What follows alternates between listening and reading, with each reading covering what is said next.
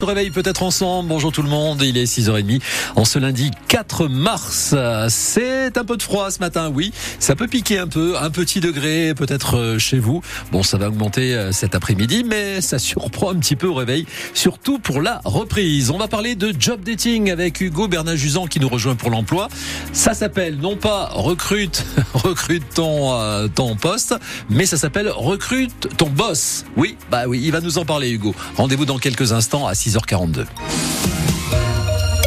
Mathias Kern dans ce journal de 6h30. La neige est tombée en abondance ces derniers jours. De, quoi finir les vacances en beauté. Hein. Attention maintenant au, au, fort risque d'avalanche. Une coulée de neige a d'ailleurs coupé la route du col du Pourtalais. Hier après-midi, les équipes du PGHM, donc des secours, sont intervenues avec des chiens, notamment pour repérer des potentielles victimes.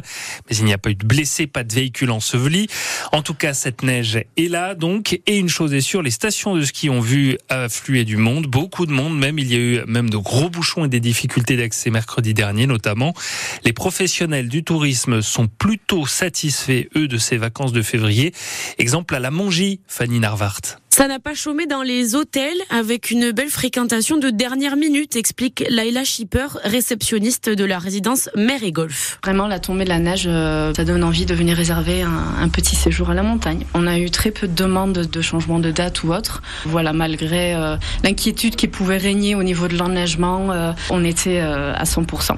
Complet, complet. Même constat dans les restaurants, même au début des vacances sans neige, les cuisines de Christophe Caillot, patron du Touchous, ont tourné à plein régime. On a démarré avec un domaine skiable qui était ouvert à 50% à peu près, donc il y a eu du monde. Là, cette semaine, il a neigé, donc euh, c'est encore mieux. C'est entre 200 et 300 couverts le midi et le soir une centaine. Ça fait du monde. On a vécu des vacances février normales malgré le fait qu'il manque de, de, neige. En revanche, le manque de poudreuse s'est vraiment fait ressentir chez les loueurs de ski. Bilan plutôt mitigé pour Davy Crosnier qui gère le magasin Sport 2000. On a eu des gens qui sont venus à la journée quand même, mais il y avait beaucoup de locaux, donc c'est des gens qui ont leur matériel. Pour l'instant, c'est pas encore une bonne saison. Ça sera une saison normale si on fait un bon mois de mars. Mais vu qu'on a raté euh, bien janvier, c'est toujours compliqué de rattraper après. La saison à la Mongie qui doit se terminer par un gros week-end de trois jours à Pâques. Les fermetures des, des, pistes le 1er avril pour la plupart des stations en Béarn et en Bigorre. Cotteret a, a, prévu de fermer un peu plus tard. Ce sera le 21 avril s'il y a encore de la neige évidemment. Question ce matin.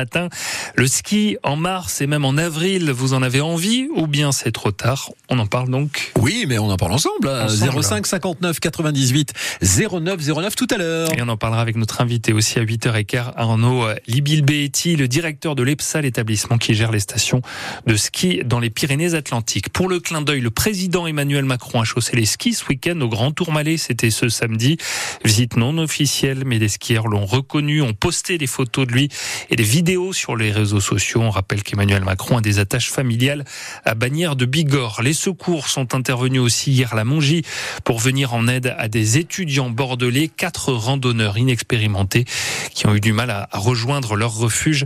C'était samedi soir. La mort d'un homme de 49 ans à la sortie d'une discothèque à Saint-Lary-Soulan. Et c'était dans la nuit de vendredi à samedi, une bagarre qui a éclaté devant cette boîte de nuit. La victime a reçu un coup mortel. Trois personnes ont été arrêtées.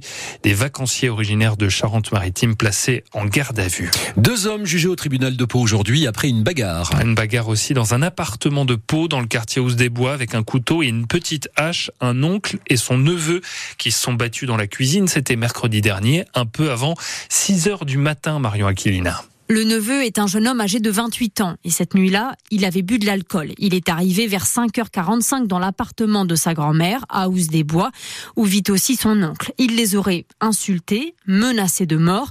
Son oncle s'est alors réveillé, est allé dans une pièce et a pris une petite hache. Il s'est rendu dans la cuisine où se trouvait son neveu un couteau dans la main avec une lame de 20 cm et ils se sont battus. L'oncle a été touché au niveau de la joue, une entaille peu profonde mais assez grande pour faire dire au parquet de Pau que cette bagarre aurait pu être beaucoup plus grave. Le neveu a fini par s'en aller. Il a été arrêté peu de temps après, placé en détention provisoire en attendant d'être jugé au tribunal de Pau. Il est poursuivi pour violence avec arme. Pareil pour l'oncle qui lui a été placé sous contrôle judiciaire. L'expertise a estimé qu'il y avait une altération du discernement. Il est sous curatelle renforcée. Voilà pour ce procès donc euh, cet après-midi en comparution immédiate au, tribunal de Paul euh, L'oncle présentait aussi des, petites blessures hein, sur euh, le crâne. Députés et sénateurs doivent valider l'inscription de l'IVG dans la Constitution aujourd'hui. Le Congrès se réunit à Versailles pour que ce soit définitivement adopté. Donc cela, il faut que trois cinquièmes des députés et des sénateurs votent pour. Le texte qui a déjà été approuvé par l'Assemblée nationale puis par le Sénat jeudi dernier qui prévoit la, la liberté garantie la femme d'avoir recours à cette IVG, cette interruption volontaire de grossesse, une réforme historique, une première aussi dans le monde. Le début du procès de l'accident de TGV en Alsace à Egversheim cet après-midi à Paris.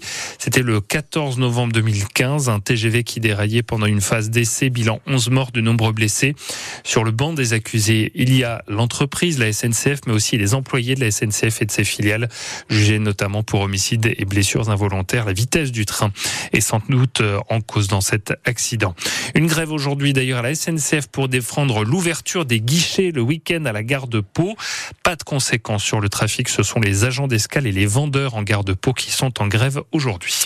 Il est 6h36 dans l'écho d'ici, tout à l'heure à 7h15, on bien on parlera de ces médailles glanées lors du concours général agricole au salon d'agriculture à Paris. Et cette année est particulièrement faste pour les Pyrénées-Atlantiques avec 84 récompenses, le 64 qui est d'ailleurs le département le plus titré de France pour ses médailles, donc qu'on retrouve ensuite, et bien sûr, hum, de nombreux produits. On les voit, hein, ces médailles d'or, notamment argent ou, bronze. La conserverie bernaise, le Vieux Chêne, d'ailleurs, fait une année exceptionnelle avec 10 médailles récoltées. Euh, hum, Laurent Mazerolle est le propriétaire de la conserverie. Il explique qu'après chaque édition de ce concours agricole, il modifie un peu ses recettes pour encore progresser. Qu'on soit médaillé ou pas, on a le commentaire des jurés qui nous d'améliorer nos recettes. Il aime une texture plus onctueuse, un peu plus de sel, un peu plus de poivre. Donc on fait évoluer les recettes, ça permet de faire évoluer les gammes toute l'année. Et je pense qu'une partie de la réponse est là. Par exemple, les rillettes de canard, elles avaient déjà été euh, médaillées de bronze. Elles n'avaient jamais eu d'or. Là, on les a rendues un peu plus onctueuses, en amenant un peu plus de gras de canard et voilà, un peu plus d'ail, un peu plus de poivre. Euh, ça permet de modifier un peu la recette, de la rendre euh, apparemment plus agréable. La conserverie Le Vieux Chêne, donc basée à, à Bos d'Arros, qui a récolté donc ces 10 médailles. On en reparle tout à l'heure, 7h15, c'est l'écho d'ici. Votre rendez-vous économique, on parlera donc de ce concours général agricole juste après le, le salon de l'agriculture à, à, Paris, qui a fermé ses portes. D'ailleurs, hier, il y a celui de Tarbes oui. qui ouvre à partir de jeudi et France Bleu, Béarn Bigorre y sera évidemment. Bon, bah bien